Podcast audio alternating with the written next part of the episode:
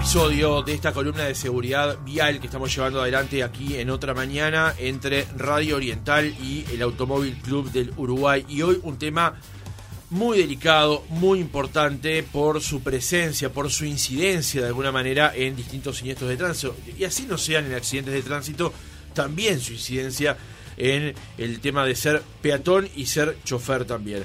Estamos recibiendo, como todos los jueves, aquí en Oriental, a Rosina Rubio, gerenta de Relaciones Institucionales y directora de la Escuela de Conducción del Automóvil Club del Uruguay. Rosina, buen día, ¿cómo estás? Buenos días, Francisco. Buenos días, Roxana. Buenos días a todos. Y nos acompaña también Marcelo Noguera, que es técnico en seguridad vial, técnico internacional en seguridad vial infantil y perito judicial en accidentología vial. Marcelo, buen día, ¿cómo estás? ¿Qué tal? Buen día, muy.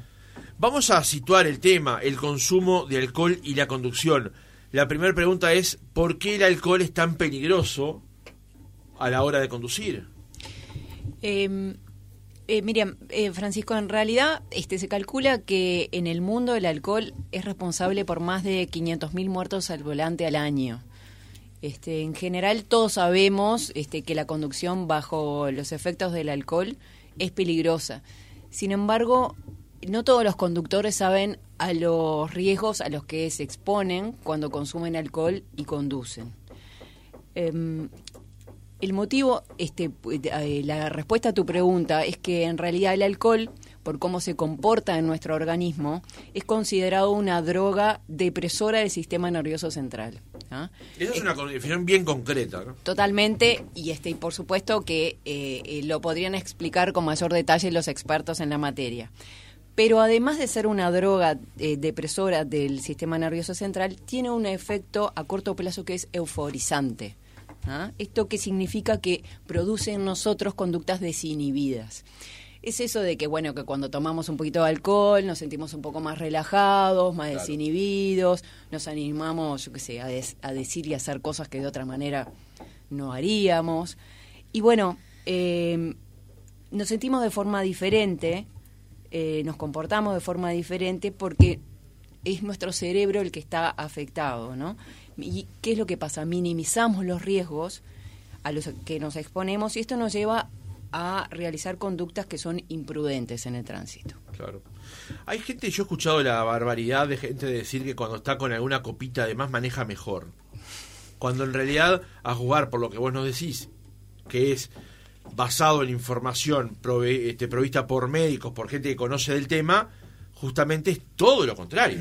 Sí, exactamente. En realidad, eh, eso puede ser una percepción errada de la persona, porque en realidad cuando nosotros decimos que eh, el, alcohol actúa sobre el sistema nervioso central, ¿cómo actúa? Actúa interrumpiendo las conexiones que, que- Claro. entre las neuronas. Entonces, eso después tiene distintos efectos que más adelante los podemos desarrollar, pero este no suena lógico pensar que si tenemos interrumpidas las, las conexiones de nuestro, de nuestras neuronas estemos funcionando mejor. Claro, y ha habido todo un debate, además en Uruguay, en los últimos 5, 6, 7 años con respecto al tema de- del consumo de alcohol y a la conducción. Se ha establecido una ley de cero alcohol en sangre a la hora de conducir que por distintas realidades se ha pretendido elevar o hay quienes defienden férreamente que se mantenga justamente en esos niveles, ¿no? Es un- e- eso es un debate político, pero yo siempre he pensado que más allá del debate político, que alguien pueda mantener una posición determinada sobre el asunto, siempre lo que hay que basarnos es información técnica. Y acá la información técnica nos dice que el alcohol en sangre a la hora de conducir es responsable de una determinada cantidad de accidentes y de muertos por año y además es un factor de riesgo. Totalmente. Existen este eh, respecto a, a esta esta discusión sobre el alcohol cero o el alcohol 03 hay este variados este argumentos de todo tipo, este ya sea científicos, racionales, de sentido común, como le quiera llamar, hasta económicos, por los cuales este el Automóvil Club y, y bueno, y obviamente los legisladores hasta ahora lo han entendido así también que no no es conveniente este subir al 03. ¿Qué es la tasa de alcoholemia y de qué depende? Bueno, la tasa de alcoholemia indica la cantidad de alcohol que tenemos en sangre. Y lo que se puede medir es el alcohol eh, gramos por litro de sangre o su equivalente en lo que es expirado de eh, miligramos por litro de sangre, que es lo que hace la, espirometría. La tasa de alcoholemia va a depender muchas veces de, por ejemplo, la velocidad con que consumimos la bebida. A mayor velocidad que consumimos la bebida, más rápido va a ser la, la absorción del alcohol en sangre, más rápido va a ser los efectos que nos va a generar, pasa más rápido y los lo, el- la- afecta de manera más rápido la- la- cuando nos, nos, nos genera ese estado de ebriedad, ese estado de somnolencia que nos, nos perjudica inclusive no solo para el manejo, no en general. Va a depender también el tipo de bebida que tomemos. Nosotros consumimos, no es lo mismo una bebida fermentada que una bebida destilada.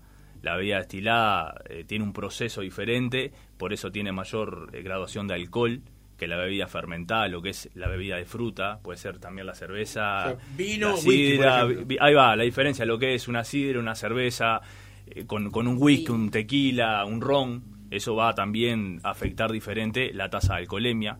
También la tasa de alcoholemia va a depender muchas veces si el estómago está vacío o está lleno. Está lo que es el, el- el tubo digestivo cuando, cuando está vacío, la sangre también pasa, la- el alcohol pasa más rápido a la sangre y por lo general también los efectos nos queda más fuerte, por eso es, no es recomendable eh, consumir alcohol con el estómago vacío.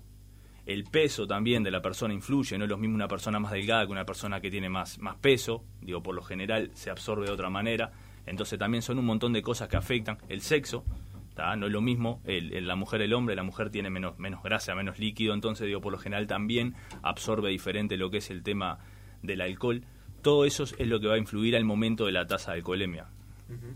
¿Y qué alteraciones genera el consumo de alcohol a la hora de, conducir? Como decía Rosina recién, esta droga dep- depresora justamente este, a la hora de, conducir. Bien, lo- la- las alteraciones que genera son la psicomotricidad, se va a alterar, nosotros vamos a ver que tenemos una disco- la discoordinación motora, va a ser más lenta, vamos a reaccionar más lenta, más lentos a, situaciones que por lo general más fácil reaccionaríamos de otras maneras, los tiempos de reacciones ante cualquier eh, imprudencia o, ante cualquier actividad nos va a afectar, eh, retardar todo eso, también se nos altera lo que es la conducta, asumimos mayores riesgos sin darnos cuenta, estamos más propensos a cometer infracciones de tránsito sin ningún sentido. Digo, todo eso nos va a generar la distracción, la atención al, al volante va a disminuir y otra cosa también la, percepción se deteriora. Nosotros eh, empezamos a fallar, a percibir mal lo que son los colores, ya sea un semáforo, las distancias, las luces, estamos más sensibles al encandilamiento. Digo, todo eso nos va a afectar lo que es la alteración por el alcohol, ¿verdad? Claro, que además a, a- la hora justamente de lo que hemos dicho más de una vez en, en esta columna, que es las condiciones en las que conducimos y las alteraciones que podemos ver a la hora de tener que reaccionar ante un imprevisto o una situación determinada. Puede incidir, por supuesto, las condiciones climáticas, el vehículo y a través de la ingesta de alcohol u otras drogas incidir de esta manera. Sí, exactamente. No sé si mm, recuerda la audiencia que estuvimos hablando hace un tiempo sobre lo que es el tiempo de reacción y este cómo este eh, este eh, influye en lo que es un- la distancia total de detención y eso evidentemente en lo que puede ser eh, la- el embestimiento o no de, de- de un obstáculo a una persona.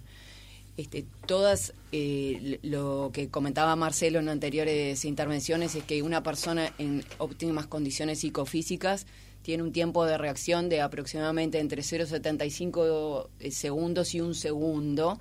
Es el tiempo que nos lleva a nosotros accionar el freno de nuestra moto, llevar el pie al freno en un, en un vehículo.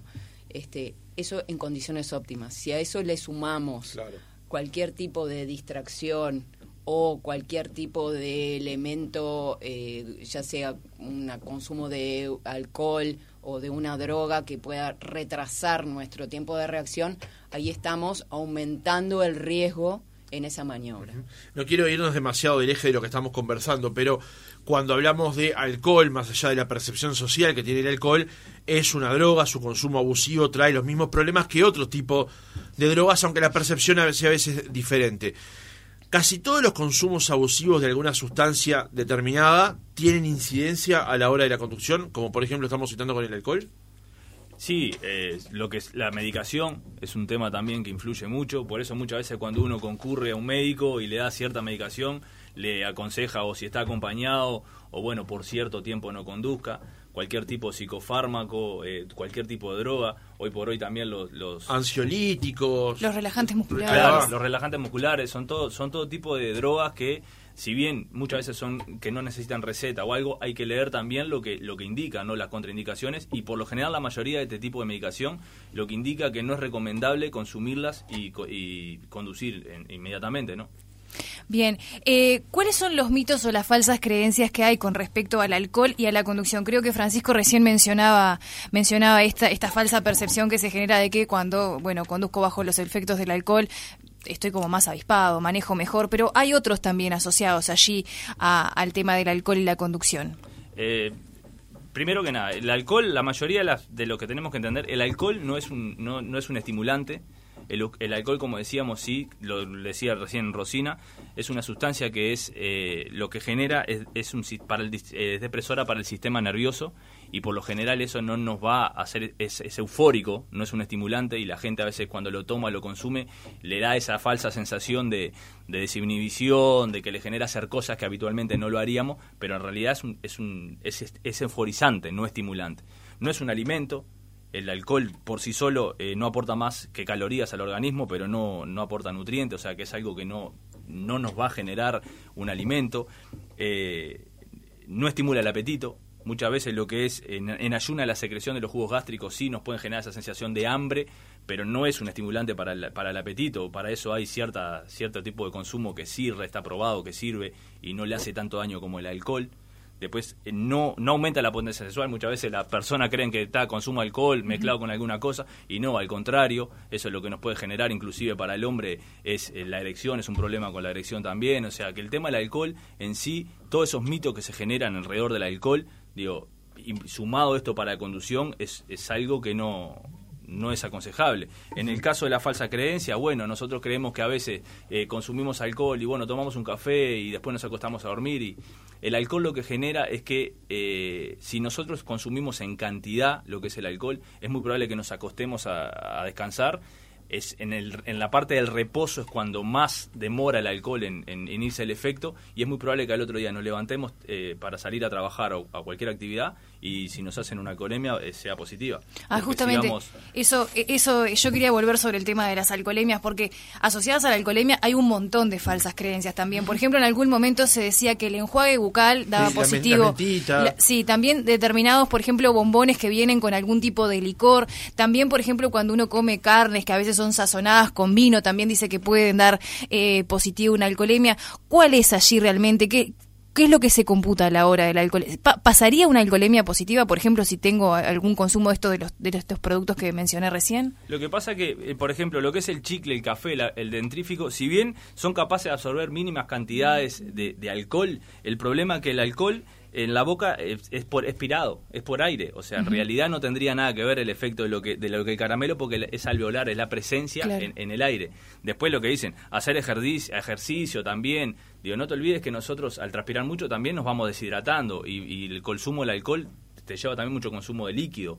Entonces también el hacer ejercicio es una falta de creencia. Eso de tomar, tomarse una copita y después tomar mucha agua también. Bueno, beber mucha agua es la creencia también, pero lo mismo, empezamos a transpirar y nos empezamos a deshidratar. Entonces también el beber agua eh, no, no tampoco es un, es un efecto, digo, que tomo alcohol, tomo agua y eso se me va, o fumar en cantidad, o muchas veces lo que es eh, fumar abundante nos genera un problema, un daño cerebral también, consumido con el alcohol. Entonces todas esas cosas son una falsa creencia o que van a engañar el espirómetro y crean, ¿no? Claro, eso, eso. Soplo más suavecito porque si lo soplo, y lo que va a hacer el inspector o la autoridad en ese momento le va a hacer soplar de vuelta. Claro. Entonces a la larga... Si gaste 10 tubitos, va a tener el resultado que pretende. A ver, respecto al consumo de agua, bueno, está bueno matizar si estamos tomando alcohol irlo matizando con, con, con, agua de forma de tomar menos, pero no es aconsejable, pero de ninguna manera es aconsejable si esto, si vamos a conducir. Claro. ¿ah? Este, e, eso tiene que quedar súper claro.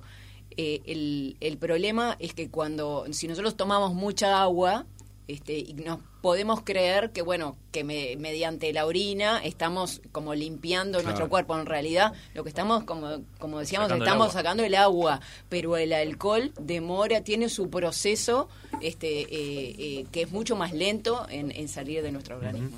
Hay tal vez una, una cosa que, que, que, que deberíamos incluso hacernos nosotros una autocrítica como industria que es a través del tema publicidad y cuando con el paso de los años hemos instalado que aquellos que fuman son, ganadores, cool, van a tener mucha suerte en los boliches. Lo mismo con el consumo de alcohol, ¿no? que consumir alcohol no es tan malo, no es tan nocivo y que permite como por ejemplo estas falsas creencias que si tomas una copa de algo y después una mentita no vas a tener problema con el inhalador o por ejemplo que vas a conducir más atento. Cosa que es bueno en este, en este tipo de espacios desmitificar esa serie de mm, versos parroquianos, digamos, de, de, bares que nada tienen que ver con la realidad, ¿no? No, exactamente. Este, la realidad es que eh, vamos a ser buenos conductores si estamos en nuestras eh, condiciones, si, primero si estamos formados para eso y después si en ese momento que salimos a conducir estamos en nuestras mejores condiciones, que es lo que deberíamos procurar siempre. Claro. El consumo de alcohol y la conducción, un nuevo episodio de esta columna de seguridad vial aquí en otra mañana que llevamos adelante en Radio Oriental junto con el Automóvil Club del Uruguay, Rosina Rubio, gerenta de Relaciones Institucionales y directora de la Escuela de Conducción de ACU. Gracias por habernos acompañado. Muchas gracias a ustedes por el espacio. Marcelo Noguera, que es técnico en seguridad vial, técnico internacional en seguridad vial infantil y perito judicial en accidentología vial. Gracias por haber estado otra mañana con nosotros. Un placer, muchas gracias.